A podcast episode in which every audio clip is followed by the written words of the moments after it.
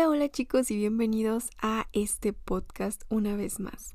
Sí, yo sé que me he tardado un poco en subir un nuevo episodio y he fallado un poco con la constancia, lo siento, pero em, pues ya les había comentado que estos podcasts van a ser con un episodio a la semana. Y pues bueno, hoy es lunes, lunes de podcast y estoy subiendo este en la nochecita y también lo estoy grabando en la nochecita, ya en pijamita, ya con mi agüita a un ladito. descansando de todo, todo el día.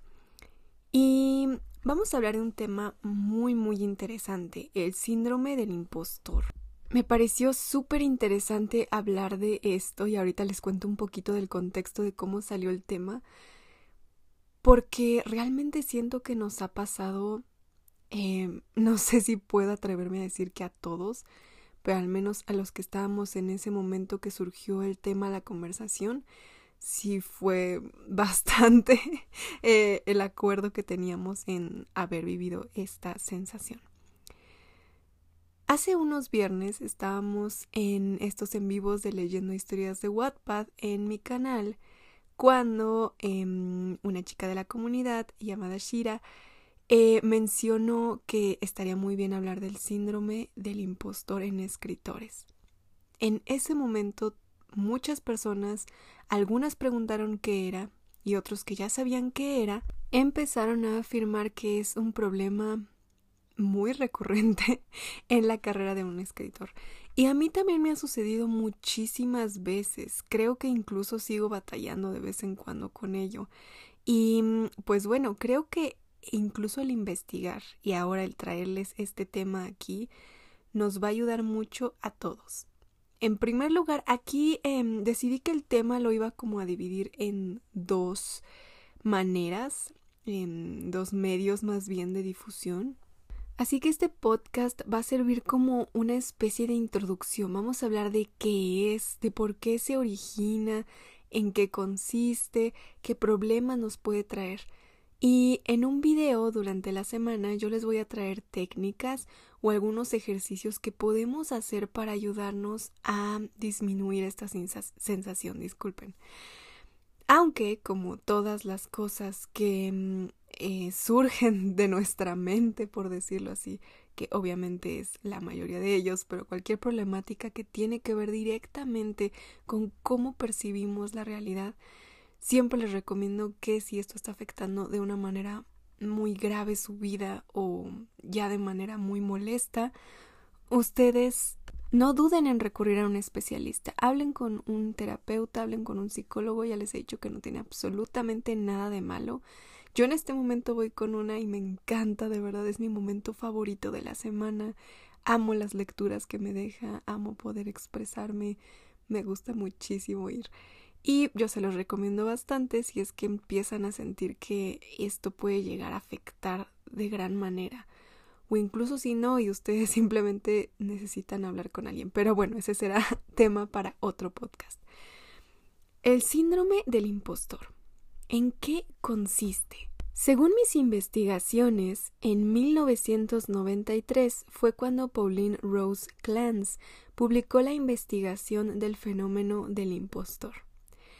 Yo había escuchado, de hecho, también, y concuerda con lo que pude llegar a investigar, que este mm, síndrome, eh, el descubrir que este tipo de cosas sucedían, primero se encontró en mujeres.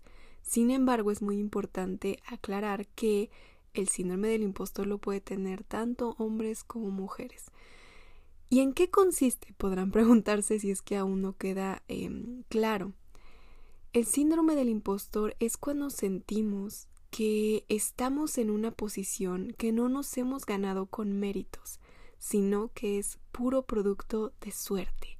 Se caracteriza también por sentir que en cualquier momento nos van a descubrir y cuando nos descubran todos se van a dar cuenta de que somos un fraude y no somos tan buenos como eh, pues la gente solía pensar. Disculpen que se prendió Siri sin querer, pero bueno, ya saben que estos podcasts eh, trato de no editarlos, trato de que sean lo más fluidos posibles y pues bueno, Siri hizo su cameo. Em, les voy a poner un ejemplo personal. Yo tardé muchos, muchos, muchos años en darme cuenta de que yo era una buena estudiante. Y puede parecer muy extraño para quien haya ido conmigo a la escuela, porque siempre saqué de 9.5 para arriba, es decir, buenas calificaciones, eh, nueves, reconocimientos, y digo, no, no estoy diciéndolo con el afán de sonar como de, oh, este, los grandes reconocimientos que, que no, bueno, que obviamente, eh, miren, justamente acaba de surgir algo aquí en, vivo. sí, sí los, eh, sí me reconozco el haberlos logrado. Sin embargo, no los estuve buscando como muchos compañeros que yo tenía que buscaban esos reconocimientos, que se esforzaban por obtener ciertos premios o ciertas cosas o ciertas calificaciones.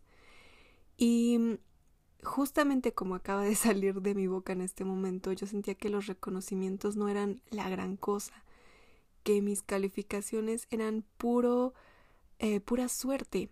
Es decir, no sé, yo decía, bueno, saqué 10 en español porque pues estaba muy fácil el examen y realmente pues solamente tenían que concentrarse en X lección y todo iba a salir tal cual en las preguntas, entonces creo que solamente fue una cuestión de que tuve suerte de leer muy bien esa parte que venían en las preguntas y por eso saqué 10.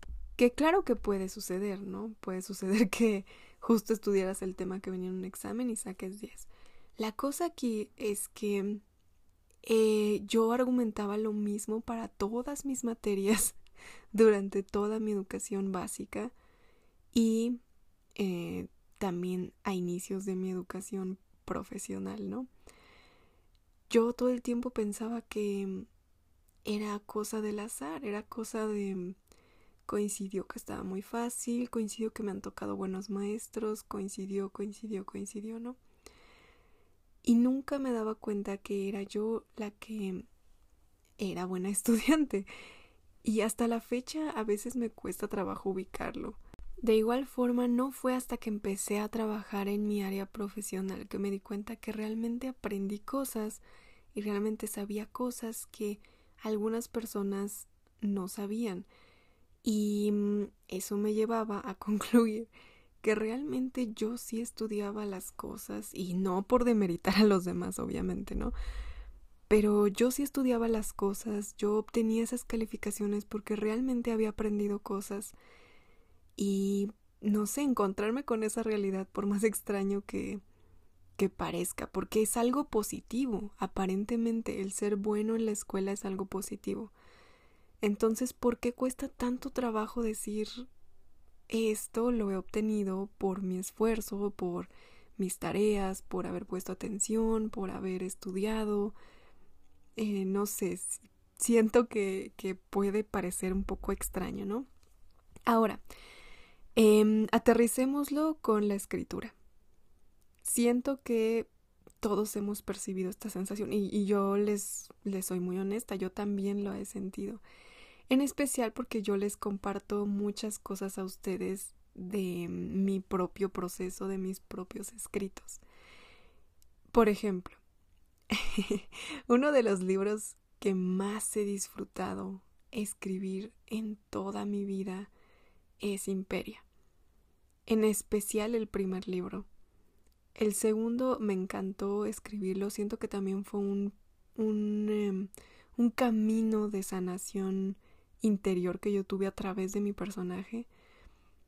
Entonces es un escrito también muy especial para mí. Sin embargo, em, Imperia 1 es un libro muy especial para mí. Es un libro que yo estuve escribiendo durante cinco años, obviamente con sus pausas, por eso duré tanto tiempo. Pero un libro al que le puse absolutamente todo mi corazón que otra vez repito, no significa que a los otros no, pero este tiene algo muy especial. En, en mi carrera eh, como escritora representa un, un gran punto, siempre lo hará. Y aún así, siendo este libro un libro en el que me esforcé tanto, un libro que, que mm, digo, gracias a Dios, afortunadamente también este le ha gustado a muchas personas. Em, y es que me, me, me da risa que con mis propias palabras me doy cuenta. con el afortunadamente. Porque justamente es eso. Pienso que yo te, yo sé, yo he leído los comentarios, yo he hablado con ustedes, em, que les ha gustado esta historia. Y aún así, cuando de pronto alguien me dice, eh, alguien que no sé, no me conozca para nada, ¿no?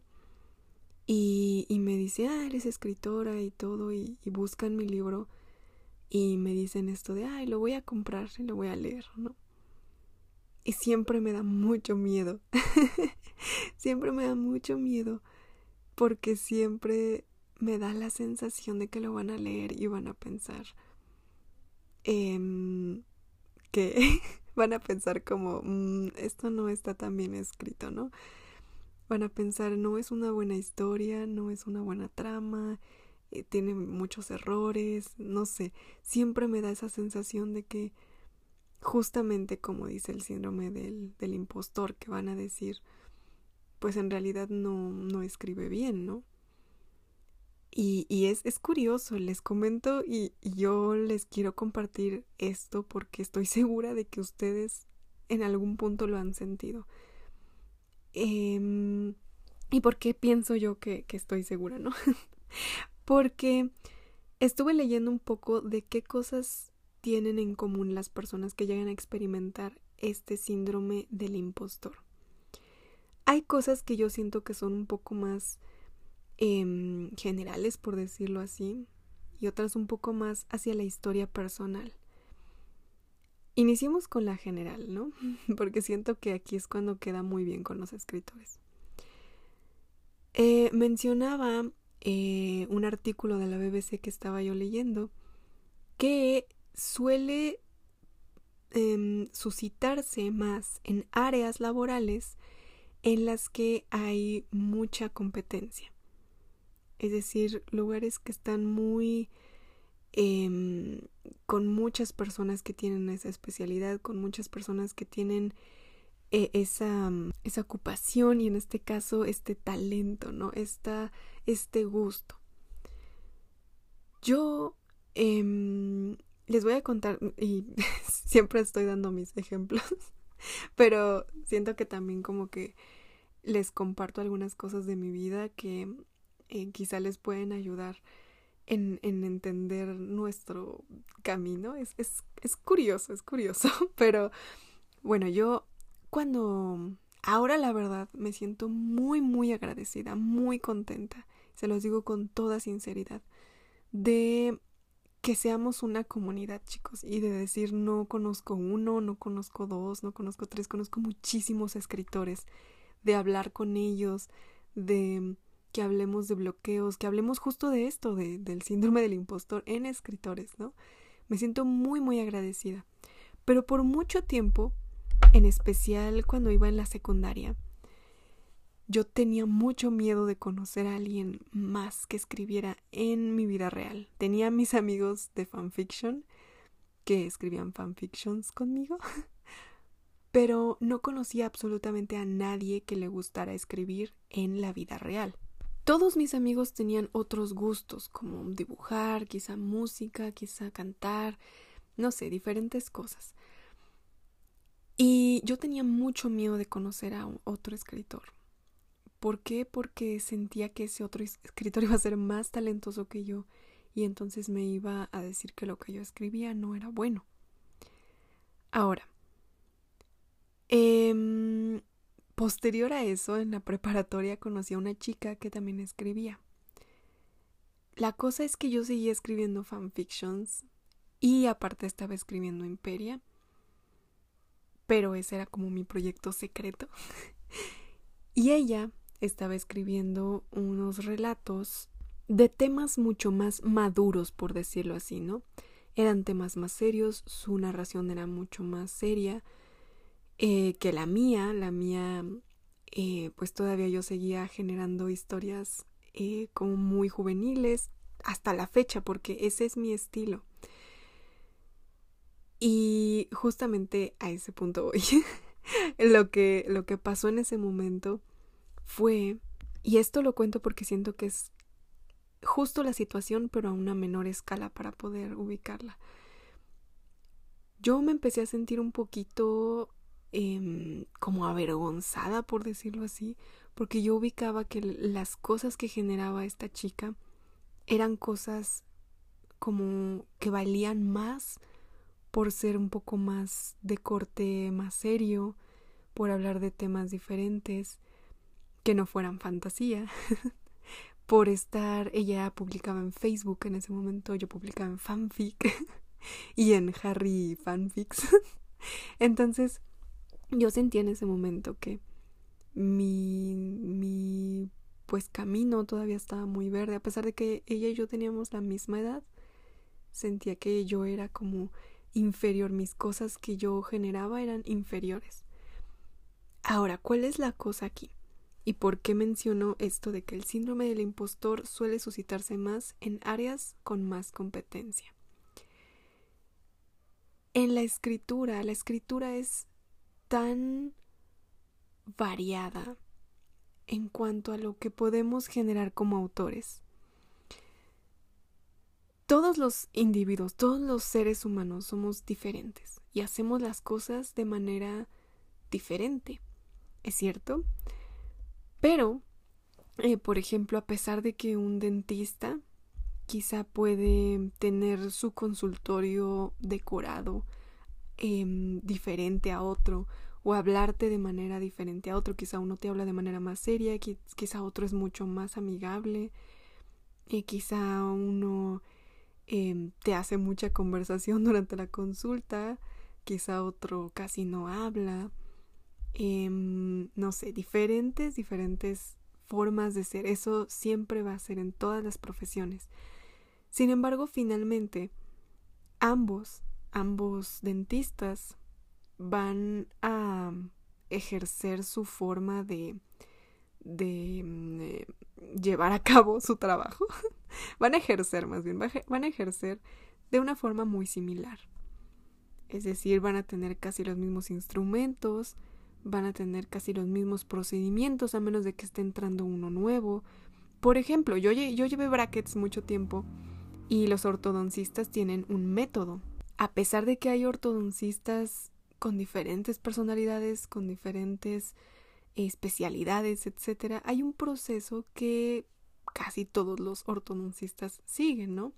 Que es el de hacer las radiografías, luego sacar un modelo, luego hacer como el plan, el plan de cómo se van a empezar a mover los dientes. Aquí sí tuve que hacer un pequeño corte, chicos, porque mi perrita empezó a ladrar muy alteradamente. Entonces, eh, no sé si se notó o no, pero tuve que poner un poquito pausa y esperar a que, a ya no se escuchara tanto ruido porque si no iba a espantarlos a todos. Pero bueno, em, decía, es este mismo proceso, se, se entrega el producto, por decirlo así, de la profesión de una forma muy parecida. Ahora, ¿cuál es la diferencia con la escritura? Y no digo que sea la única eh, profesión que sea así, pero eh, sí es una de las que eh, son muy variadas las maneras de presentar este producto, por decirlo así. Porque si a mí me dicen, escribe una historia de un niño que mm, es visitada por el hada de los dientes, ahora hablando de dentistas, ¿no? yo sé que yo la escribiré de una forma, muy diferente a como la escribirá, por ejemplo, Country, un miembro de la comunidad súper activo. Saludos, Country. o como lo escribirá Andreita, o como lo escribirá Shira, que es la que propuso este tema, o de cómo lo escribirá mm, todos aquí en esta comunidad. Estoy segura de que lo presentarían de una forma muy diferente, sumamente diferente porque va a traer impregnado el estilo de cada uno de nosotros. Eso yo siento que a pesar de que es súper maravilloso y mágico que cada uno de nosotros pueda expresar o, o, mostrar una historia de una manera diferente, en ocasiones puede ser el punto de nuestra inseguridad, el punto de lo que nos hace sentir que no somos tan buenos como X o Y persona. Porque así como me pasó a mí con la chica de la preparatoria, que digo, ok, ambas escribimos, ambas somos estudiantes de preparatoria, ambas tenemos una base de educación similar. Eh, aún así, yo daba por hecho que su estilo era mejor que el mío, a pesar de que no es así. Y siento que eso nos pasa a muchos escritores. Vemos tantas formas de contar una historia y lo he visto en especial con los en vivos leyendo en Wattpad, chicos. Ahora sí que no es por quemarlos, no, es cierto, pero me llama mucho la atención cuando... Y yo sé que lo hacen de manera sincera, lo siento que es de manera muy sincera.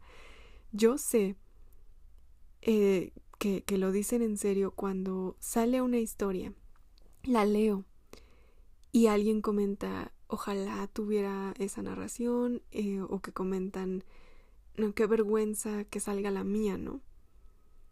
Y es curioso porque llega a salir la de esa persona y es buena también, es una muy buena historia también. Y me parece curioso que esa persona, y les digo que yo siento que lo dicen con toda la sinceridad, porque a mí también me ha pasado. Alguien lee una historia de otra persona y después sigue la mía. Obviamente empiezo a decir, no, la mía es horrible.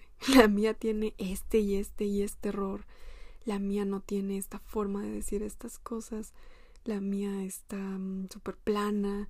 La mía, no, no, no, definitivamente no. Y yo los entiendo porque, y les digo que lo he notado en estos en vivos. Pero yo también les voy a ser 100% sincera. Eso, eso ha pasado muchas veces, que alguien siente vergüenza de que lean la suya y cuando la leo, yo honestamente siento que es muy buena también.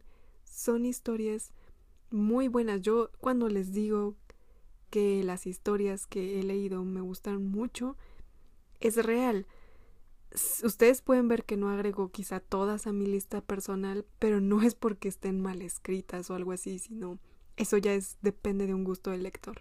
Que es el segundo punto. Esta profesión se define mucho por lo que a cada quien le gusta. Otra vez ejemplo de dentistas. si yo me voy a poner brackets o si mi hermana se va a poner brackets, por ejemplo, a pesar de que ellas, eh, ella y yo somos muy diferentes en cuanto a gustos, en cuanto a lo que consumimos, en cuanto a personalidades, etc. Em, estoy segura de que si las dos fuéramos a ponernos brackets, ambas esperaríamos que nuestros dientes nos queden derechos, ¿no? Estoy segura de que eh, yo diría, oh, yo esperaba que me quedaran como un poco más salidos o yo esperaba que me quedaran un poco no sé, siento que a las dos iríamos con una expectativa similar. Y el que consideremos bueno o malo al ortodoncista em, dependerá de un criterio muy similar, sin importar que somos personas con gustos, con creencias, con todo muy diferentes que eso no significa que no nos llevemos bien, claro, porque sonó así como, pero no, yo quiero muchísimo a mi hermana y nos llevamos muy bien. Pero eh, a lo que voy es que cuando se tiene una opinión sobre un escritor, ahí sí es muy diferente. ¿Por qué? Porque para mí quizá tal escritor es el mejor escritor y amo cómo escribe. Me encantó su libro y me fascinó y es el mejor libro del mundo y es súper talentoso. Cuando quizá, por ejemplo, a mi hermana piensa que es el peor escritor, que es el peor libro, que no sé, sí, sí me doy a entender. ¿Y por qué es? Por el hecho de que esto depende de miles de cosas. Número uno, el gusto de cada lector. Como les mencioné ahorita de las historias que leo los viernes, no todas las agrego, no porque no sean buenas, sino porque hay historias que como lectores nos llaman y, e historias que no. no tiene nada que ver con la calidad, simplemente es algunas historias nos llaman la atención, otras no. Por ejemplo, a mí la verdad las historias de romance puro, a excepción de las obras de Jane Austen, la verdad no me llama mucho la atención. Casi no me gusta leer romance, no porque sea un mal género, simplemente a mí personalmente me gusta más leer sobre eh, quizá alguna cosa de fantasía, quizá alguna cosa como de mm, aventuras o algo por el estilo. Y mm, eso no significa, bueno, justamente se empieza a poner más complejo el asunto, porque que me guste fantasía, por ejemplo, no significa que me van a gustar todos los libros de fantasía. Voy a poner un ejemplo aquí, con otra cosa. Yo un tiempo fui muy, muy, muy, muy fan de los em, dragones. y hasta la fecha lo soy. Sin embargo, hay cierto tipo de dragones en cuanto a mercancía dragonesca que no me gustan. Bueno, no es que los odie, pero no son los que a mí me gustan. Me gustan los dragones tipo cuento de hadas, ¿no?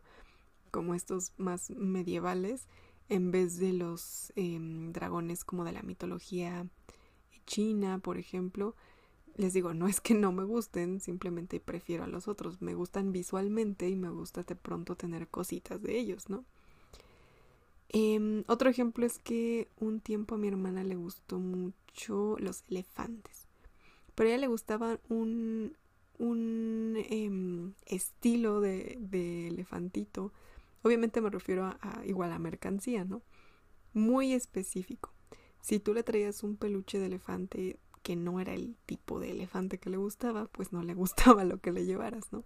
A pesar de que en sí era un elefante, ¿no? Es lo mismo con los libros. Que a mí me guste fantasía no significa que me van a gustar todas las historias de fantasía. Em, y eso no significa otra vez que el escritor o escritora que haya escrito X historia que no me gustó sea malo. Simplemente es un gusto. Ahora, vienen otras cosas, quizá las creencias, por ejemplo. Si de pronto Em, yo en mi pensamiento creo que consumir cosas muy violentas me eh, altera como mi salud mental, entonces no lo voy a hacer.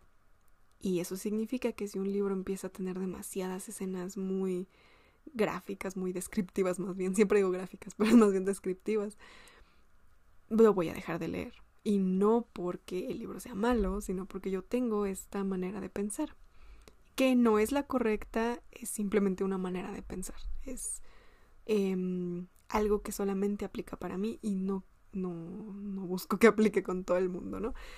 Sino simplemente es así. Y estoy segura que así ustedes también tendrán sus cosas particulares eh, que consciente o inconscientemente les hace que les guste o no un libro. Ahora, siento que es muy fácil no, bueno, perderlo de vista cuando somos lectores. Quizá no es tan importante, solo compramos libros, los leemos y es como de este me gustó, este no me gustó.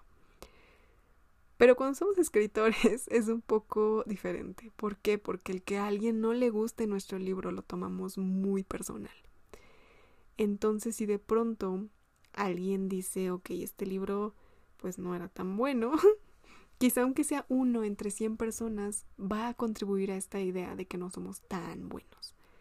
Como quizá X escritor, que está recibiendo miles de comentarios.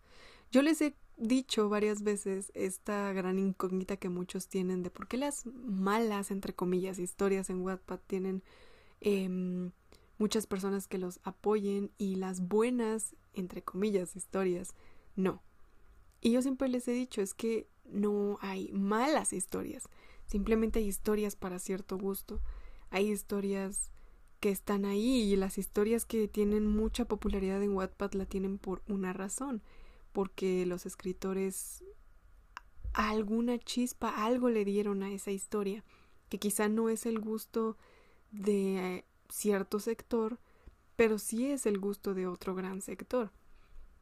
Em, sí, obviamente yo concuerdo que hay muchas historias que tienen muchas faltas de ortografía, etcétera, pero como siempre digo, lo importante es la historia, la ortografía y todo eso se puede siempre corregir, siempre mejorar. Y es un proceso y camino muy largo. Pero em, regresando un poquito a todo esto, ¿a dónde nos lleva entonces el estar en un ambiente, eh, en un área laboral, por ponerlo así? En el que hay mucha competencia. Somos muchos escritores. ¿Cuántos usuarios hay en Wattpad? Ahora, de esos muchos, mucha, de esa mucha competencia, perdón, de esa competencia amplia, hay tanta variedad de estilos que siento que eso nos intimida aún más. Porque ¿cuál es el estándar? ¿Cuál es el punto para decir este es un buen escritor, este es un mal escritor? Por ejemplo, con em, este, estos autores clásicos. Hay personas que no les gustan los escritos de los autores clásicos, de algunos, por ejemplo, Charles Dickens tuvo sus mismas críticas dentro de su tiempo e incluso más allá de los mismos escritores que ahora son renombrados, em, diciendo que su estilo era pésimo. Y hay personas que opinamos que su estilo es muy bueno. Entonces, si le pasa a Charles Dickens, bueno, le pasaba, si le pasaba, si le pasó a Charles Dickens, obviamente nosotros estamos muy expuestos a que nos pueda llegar a suceder. El sentir que estamos en donde estamos, donde sea que sea de nuestro camino de escritura, por pura suerte. Y que va a llegar un momento en el que quizá todos se volteen y digan, esa persona es pésimo escribiendo, ¿qué hace aquí? ¿Cómo nos atrevimos a votar en sus historias? ¿Cómo nos atrevimos a recomendar su historia cuando es un pésimo escritor? ¿Ok? Siento que todos llegamos a pensar eso en nuestra mente y ahora que lo estoy diciendo en voz alta suena tan curioso porque les quiero decir eh, ¿Qué cosas tenemos que tener súper conscientes para evitar que esto suceda? Que yo ya les dije que voy a hacer un video especial con técnicas, pero eh, de una vez les quiero decir también algunas ideas que son muy importantes tener en la mente, de tener en la mente para que esto no nos suceda. Número uno, piénsenlo con el ejemplo que les di de la chica. No digo que ella haya sido una mala escritora, pero estoy segura, no recuerdo bien cómo escribía ella ahora, pero estoy segura de que no es que ella fuera mejor que yo, ni que yo fuera mejor que ella. Simplemente éramos un estilo de escritoras diferente. Ahora, piénsenlo de esta forma y les propongo hacer este ejercicio el próximo viernes que va a haber lectura. Escuchen las historias y no piensen, esta historia sí es muy buena, la mía no. Piensen, esta es una historia quizá con un estilo diferente o con un estilo que me agradó mucho y que me gustaría quizá, me gustó como dijo los diálogos, me gustaría trabajar entonces en mis diálogos, pero no demeritar totalmente la mía, entonces es horrible. es muy importante darnos cuenta en esta profesión que no tenemos un parámetro los escritores, no hay un escritor que absolutamente todos en este planeta Tierra digan, este es un gran escritor y que absolutamente nadie cuestione lo que escribió. ¿Ok? No hay ni uno solo. Y eso quiero que lo tengan muy presente. Si no hay ni un solo escritor con el que todos estén de acuerdo en que es el mejor escritor, ¿cuál es nuestro parámetro? Realmente no tenemos un parámetro.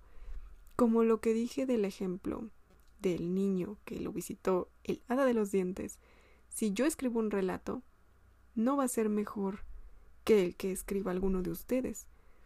Ni va a ser peor, simplemente va a ser diferente. Va a ser una forma diferente.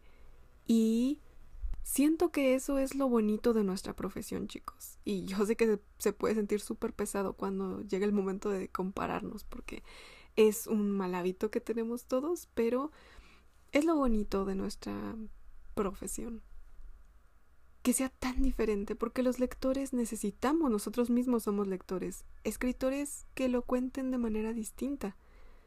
Eh, yo, a mí de qué me serviría que Jane Austen hubiera escrito todos los libros del mundo y que el jardín secreto estuviera contado al estilo de Jane Austen y que Harry Potter estuviera escrito al estilo de Jane Austen y todos los libros del mundo los hubiera escrito ella, hubiera sido muy raro, no sé, siento que yo necesitaba escuchar la voz de Jane Austen a través de sus libros, pero también necesitaba escuchar la voz de Francis Hudson Burnett en los suyos y también necesito escuchar la de todos esos nuevos autores que no he leído y necesito escuchar las suyas cada viernes porque me hacen ver lo diferente que podemos ver una misma historia que podemos ver una misma situación. Entonces, eso es lo primero que tienen que recordar. Esta es una profesión con mucha variedad y eso es lo padre, eso es lo importante. ¿Que hay que mejorar? Claro que sí. Pero todos tenemos que mejorar, así como todos escribimos diferente, todos tenemos que mejorar. Cualquier texto va a tener cosas por mejorar y cosas que son muy buenas, pero también depende de quién lo diga, quién lo esté observando. Entonces, no se estresen por eso, chicos. Sus escritos son buenos. Son muy buenos, chicos. De verdad. Y lo digo porque he leído los escritos de muchos de ustedes. Y sé que son buenos. Y también sé que muchos de ustedes no creen que son buenos, pero sí lo son. Y les comento otra vez esto de lo que pasa los viernes. Cuando pase una historia, les digo, no piensen, ay, qué hermosa historia, la mía es horrible. Porque estoy segura de que hay muchas personas que cuando pase su historia piensan eso también. Y entonces se vuelve un ciclo en el que todos estamos leyendo las historias de otros pensando, la del otro es mejor. y no hay que irnos al otro extremo, perdón, obviamente, de decir la mía es la mejor de todas, las de los demás son horribles. No, claro que no. Simplemente ubicar que todos estamos en la misma página. Igualmente todos escribimos porque nos gusta. Todos de pronto em, nos podemos avergonzar de un escrito, nos podemos enorgullecer de otro. Todos tenemos ese escrito que nos hace sentir tan orgullosos que se nos infla el pecho de emoción al pensar en esa escena que tanto imaginamos, no sé. Todos tenemos eso, pero también todos tenemos momentos en los que dices, hoy creo que lo escribí súper raro. Todos. Y no solamente aquí en la comunidad, todos los escritores que tú admires, todos han pasado por errores y aciertos. Y está bien, no pasa nada.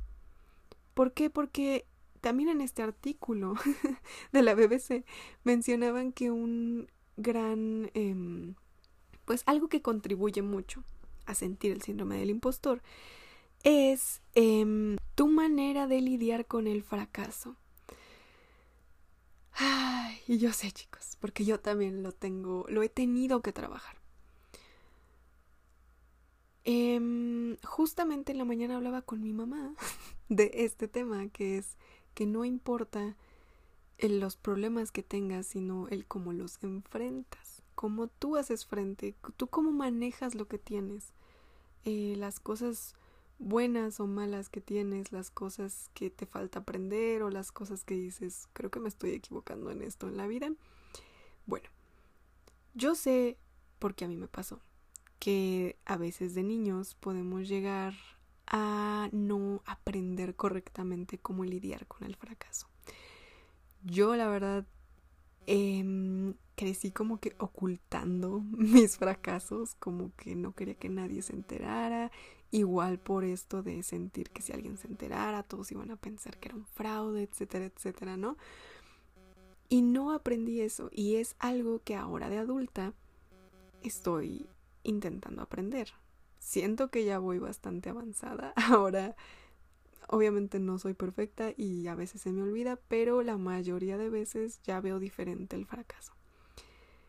El fracaso, desafortunadamente, nuestra cultura lo ve como algo terrible, algo horrible, algo que es vergonzoso, algo que es muy triste, algo que tienes que ocultar, algo que es como de, uy, no, fracasaste.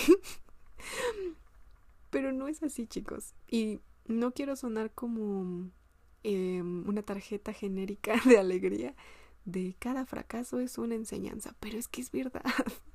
Y a mí me gustaría más bien quitarle la palabra fracaso, porque siento que a veces es difícil quitarle todo el polvo a la palabra, entonces me encantaría extraer lo mejor de esta palabra y pasarla a otra.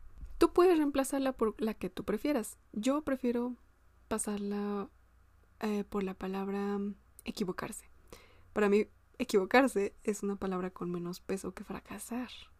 Porque fracasar para mí suena muy, em, no sé, muy definitivo, muy fuerte. Y em, el equivocarse suena como, ups, me equivoqué. Em, algo muy sencillo. Ay, tiré el agua. Ay, se me cayó mi lápiz, me equivoqué. Siento que es algo más ligero. Y es que eso es. Eso es lo que es. si tú publicaste un capítulo y te equivocaste, o sea, pusiste el nombre de un personaje que no era, eh, te faltó una coma, te faltó un acento y alguien te lo menciona, es muy probable que te sientas quizá un poco avergonzado, pero tienes que ver lo que es solo una equivocación. Es solamente ir caminando por la vida, jugando con un lápiz y se te cae el lápiz y ya, simplemente lo levantas y continúas. No, no pasa la gran cosa, pero yo los entiendo porque yo también eh, he sentido como de no, ya se arruinó. Con Imperia 2 tenía mucho miedo de fracasar, de que a nadie le gustara esa segunda parte, que todos me dijeran, pues creímos que escribías bien por la primera, pero ahora que sacaste la segunda comprobamos que no lo haces bien. y me estresaba un poco entonces cuando estaba publicando los capítulos y recargaba la página de comentarios y era así como ay, si les gustó, no les gustó, no les gustó, no les gustó. Cuando en realidad no hay que verlo de esa forma, chicos. No hay que enfocarnos en todo lo malo que nos puede traer el tener una pequeña equivocación. Que finalmente una equivocación necesita también un parámetro de comparación para decir esto fue un error, ¿no?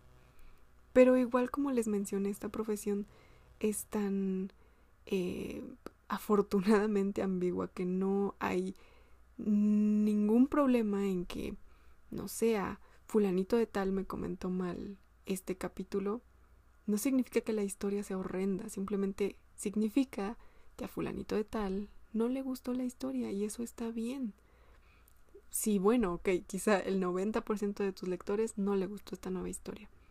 Está bien, si a ti te gustó la historia, siéntete feliz de haberla escrito. Si tú te sientes cómodo, cómoda quitándola, hazlo, pero no lo cuentes como, ay no, qué horrible fracaso, qué horrible eh, momento, qué vergonzoso, sino simplemente podrías decir, ok, esta historia no le gustó a nadie, está bien, es respetable totalmente, pero a mí me gustó mucho y puedo decidir dejarla ahí o yo considero que lo más... Siri otra vez haciendo su cameo. o hacer quizá lo más sano, porque obviamente leer comentarios malos todo el tiempo afecta, que es guardarla para ti, decir esta historia la guardo para mí y ya. Te acabo de poner un escenario muy trágico porque es muy raro que eso suceda, ¿no? Que subas una historia y todo el mundo la odie, ¿no? Pero si acaso llega a suceder, ¿no te pareció sencilla la solución? Es, sencilla, solamente eh, la quitas o la dejas, no, no pasa nada. Pero no, no va a venir un batallón gigante a tu casa y va a romper tu computadora y todos tus cuadernos y no van a burlarse de ti por todas las calles y vas a salir en las noticias con eh, este espectacular gigante de esta persona publicó esta historia que es horrible y, harán chistes y no, no, yo sí sé, los entiendo porque yo también lo he sentido que es así. Como que no, ya, ya valió queso, ya. Pero no, fracasar no, o equivocarse, o como ustedes quieran decirle, no es malo. Y no solo en la escritura, en la vida todos nos equivocamos. Todos, todos, todos. En nuestra vida y siento que el tenerlo en la mente nos va a ayudar bastante a estar tranquilos. En nuestra vida nos vamos a equivocar muchas veces, muchas. Ya nos hemos equivocado. Em, quizá en cosas que al final no sé, quizá nos gastamos el cambio de las tortillas en chicles y le mentimos a nuestra mamá y después recibimos las consecuencias y nos dimos cuenta que eso no está bien y nos dimos cuenta que fue un error, ¿no? Así miles. Pero aquellas cosas que verdaderamente son un error se corrigen muy sencillo y no pasa nada. Simplemente se puede corregir con sabes que discúlpame o decirte a ti mismo discúlpame, no sabía que esto nos iba a llevar a esto. Cosas más graves quizá se pueden arreglar eh, con otras acciones cosas que te han lastimado se pueden arreglar o se pueden ayudar a superar con una terapia, por ejemplo. Pero siempre hay una solución. Si siempre hay una solución, ¿cuál es el, el problema en equivocarnos? Obviamente eso no significa ir por la vida sin cuidado, ¿no?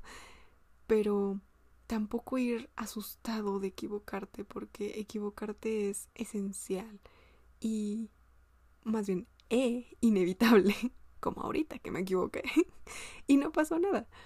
Todo está bien. Mentalizarte que te vas a equivocar te va a ayudar a tener una vida muy tranquila.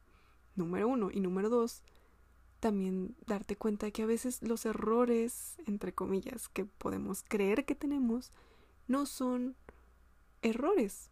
Por ejemplo, mucho tiempo yo creía que estaba mal pintarme el cabello y que si me lo pintaba eh, ya nunca más iba a ser mi cabello igual y todo se iba a arruinar en la vida. Entonces tenía mucho miedo de pintarme el cabello. Y cuando me lo pinté, algunos días después, empecé a sentir que había hecho una equivocación, había cometido una equivocación. Era un error. Y poco a poco me di cuenta de que no, es solo cabello, crece de vuelta. No pasa nada si te lo pintas de mil colores, está bien. Eh, sí, obviamente se puede llegar a maltratar, pero puedes usar un tratamiento, puedes cortártelo, em, puedes arreglarlo como tú quieras, puedes raparlo y aún así está bien. O sea, no, no es algo malo. Y como ese ejemplo tan burdo que di, hay millones de cosas que estoy segura que ustedes antes pensaban que quizá era un error o un fracaso hacer tal cosa y después se dieron cuenta que no. Em, por ejemplo, yo siento que quizá en algún punto llegué a pensar que publicar historias em, que no estuvieran perfectamente escritas en ortografía estaba mal. Pero ahora sé que está bien. Así empecé yo. Así empecé, así empezaron muchas personas. Entonces, quitémosle ese estigma tan pesado a equivocarnos porque no no nos beneficia nada y nada más alimenta que nos sintamos que le pongamos tanto importancia a equivocarnos como para que todos volteen y digan es un fraude, ¿no? Un fraude, entre comillas. Esa palabra fraude también resuena mucho. Y no deberíamos encasillarnos en eso.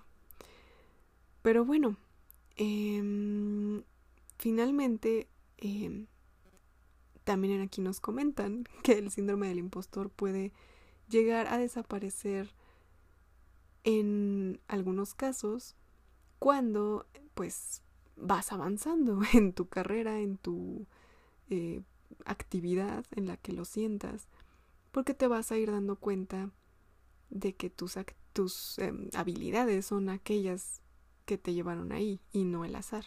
Como lo que les mencioné de cuando yo era estudiante y que con el tiempo, aunque me tardé bastantes años, em, me di cuenta de que eran mis propias habilidades para ser estudiante las que me llevaron a tener buenas calificaciones y no un simple azar del destino.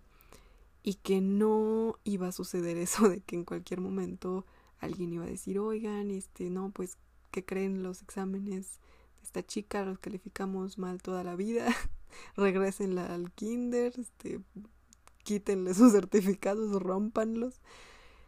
Eso no iba a suceder y me di cuenta cuando me percaté de que eh, pues yo sí tenía habilidades para ser estudiante, ¿no? Que les digo, obviamente no, no es por este, no así que no es por presumir, no es por, por tratar de, de marcarlo, pero realmente sí fue algo que me costó mucho trabajo identificar hasta la universidad. Entonces, con esto también, chicos, ustedes también traten de ser más conscientes de lo que hacen día a día.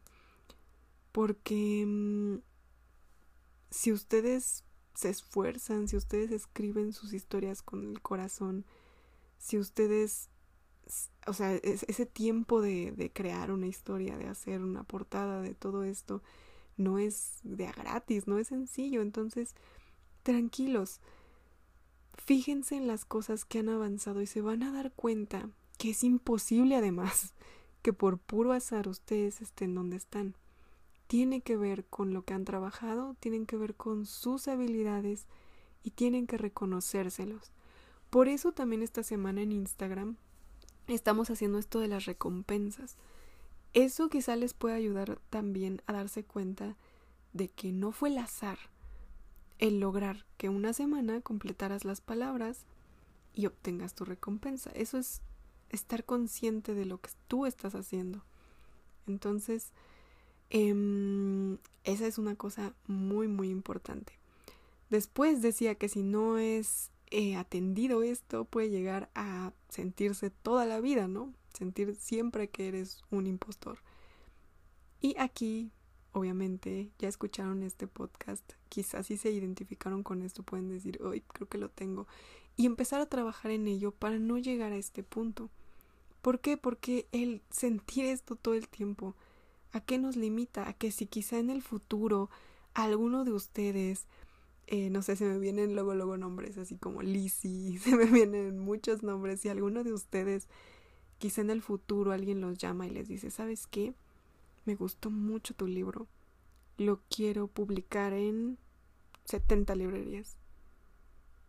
Y quizá ahorita pueden decir, no, no, claro que le diría que sí, pero el enfrentarlo en persona, ¿Qué pasaría si les dicen el día de mañana, ¿sabes qué? En fulanito, vas a em, leer tu obra a nivel nacional, en donde sea que sea su país, lo van a leer en la televisión abierta a nivel nacional. Palabra por palabra. Y yo sé que esto pondría nervioso a cualquiera, por más seguro que esté y no tenga síndrome del impostor, pero el no atender esto, chicos, puede llegar a que ustedes digan no, porque el país entero se va a dar cuenta de que soy un impostor y un fraude, ¿no?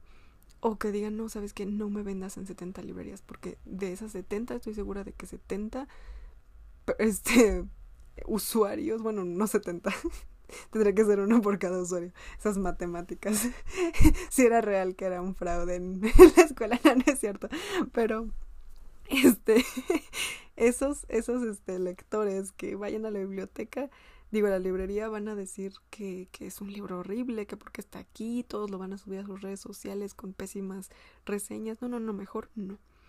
Es peligroso porque este síndrome del impostor nos puede de verdad hacer creer que no somos nosotros y entonces rechazar todas las oportunidades que se vengan a nuestra puerta. Inclusive algo tan sencillo como me pasas tu historia, me pasas el link de tu historia y que tú digas, no porque es mala. Ok. Tan solo esa que es una oportunidad, digamos, a menor escala, entre comillas, la puedes dejar pasar por no creer que eres tú, porque eres tú. Es imposible estadísticamente que todo, todo, todo, todos los buenos comentarios que has recibido sean puro azar. Eres tú. Eres tú. Realmente es que tú escribes bien. Créelo. Quizá no escribes como tu mejor amigo escritor. Quizá no escribes como tu escritor favorito. Quizá no escribes como tu amigo que publica contigo. Quizá no escribes como X o Y. Y eso es normal, porque no hay ni un escritor que escriba igual que el otro. Y eso está bien, y eso no quita que tú escribas bien y que quizá tu mejor amigo también es muy buen escritor y que el escritor al que admiras también es muy buen escritor, eso no no tiene por qué solo haber un número limitado de escritores que sean buenos y los demás son horribles, ¿no? No. Empieza a creer en ti. Y pues bueno, chicos, esto es lo que pude investigar sobre el síndrome del impostor. Estas son también los ejemplos, las ideas que les traje. yo les digo que yo de pronto también batallo con esto. De pronto también... Eh, no mucho porque también he intentado trabajarlo con parte todo lo que he intentado trabajar en mi vida, pero sí me ha llegado a suceder todavía hasta la fecha que a pesar de que los tengo a ustedes chicos, muchísimas gracias que siempre me mandan muchos comentarios muy lindos, de pronto siento un poco de miedo cuando subo una nueva cosa y digo, ay, si a nadie le gusta. Pero bueno, finalmente estoy trabajando en ello también. Ya estoy un poco más inclinada al escribir por mí y por la historia y obviamente también con todo el cariño para ustedes, pero sin sentirme mal si al final no cumplió las expectativas de cierta persona. Finalmente no puedo controlar todos los gustos de todas las personas. Y qué bueno que no somos todos iguales, porque el mundo sería muy aburrido. Y los libros serían todos iguales también. Las series serían iguales, las películas serían iguales. Y sería un mundo muy feo. Entonces, qué alegría que haya diversidad, qué alegría que haya tantas formas de ser, de pensar, de cantar y de escribir. Así que chicos, crean en ustedes y que tengan, bueno, ya, ya aquí ya en México ya es nochecita, ya casi es martes, entonces eh, que tengan una bonita semana, a pesar de que ya se acabó el lunes. Les mando mucho amor y todos mis deseos de que crezcan, ¿verdad? De que crean en ustedes y también que crezcan. Los quiero mucho y nos vemos el próximo lunes. Recuerden que este episodio está disponible en Spotify, en Anchor y también aquí en YouTube. Eh, bueno, o si lo están escuchando en Spotify, también aquí en Spotify. bueno chicos, los quiero un montón. Descansen si están escuchando esto en la nochecita y si están escuchándolo el martes en la mañana o cualquier otro día de la semana. Eh, espero también tengan un día mágico. Los quiero mucho, un abrazo y nos escuchamos a la próxima.